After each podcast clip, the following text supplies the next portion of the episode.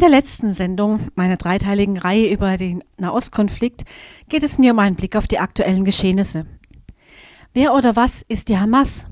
Sie ist eine 1987 gegründete palästinensische islamistische Bewegung, hervorgegangen aus der Muslimbruderschaft, die im Gazastreifen operiert. Ihr erklärtes Ziel ist die Zerstörung Israels. 2006 fanden Parlamentswahlen statt, an denen die Hamas als Reformpartei teilnahm. Die Gegenpartei dazu ist die Fatah, die Einheitspartei. Sie ist eine Fraktion der PLO, der palästinensischen Befreiungsorganisation.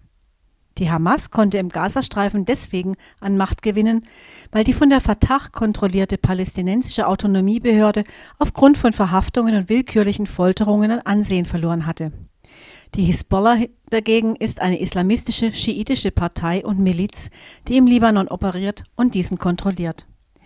Sie wurde 1985 offiziell gegründet als eine paramilitärische Organisation. Seit 1992 ist sie auch in der libanesischen Nationalversammlung vertreten. Ihr Name Hisbollah bedeutet Partei Gottes. Die großen Bedenken, die immer wieder geäußert werden, sind ja auch die, dass die Hisbollah und die Hamas zusammenarbeiten bzw. Israel konzertiert angreifen. Für manche Christen ist dieser geschilderte Konflikt noch ziemlich weit weg, andere rufen bereits das Ende der Welt aus. Wie sieht eine Möglichkeit aus, für uns mit diesem Konflikt umzugehen? Für mich ist Gebet immer die erste und wichtigste. Und hier gebe ich eine Bitte des Leiters des Bible Colleges in Bethlehem weiter, doch auch für die immer weniger werdende Zahl der Christen im Westjordanland und im Gazastreifen zu beten.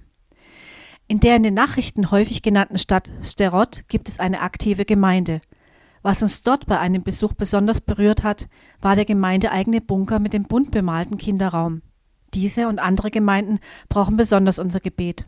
Bis gleich nach einer kleinen musikalischen Pause.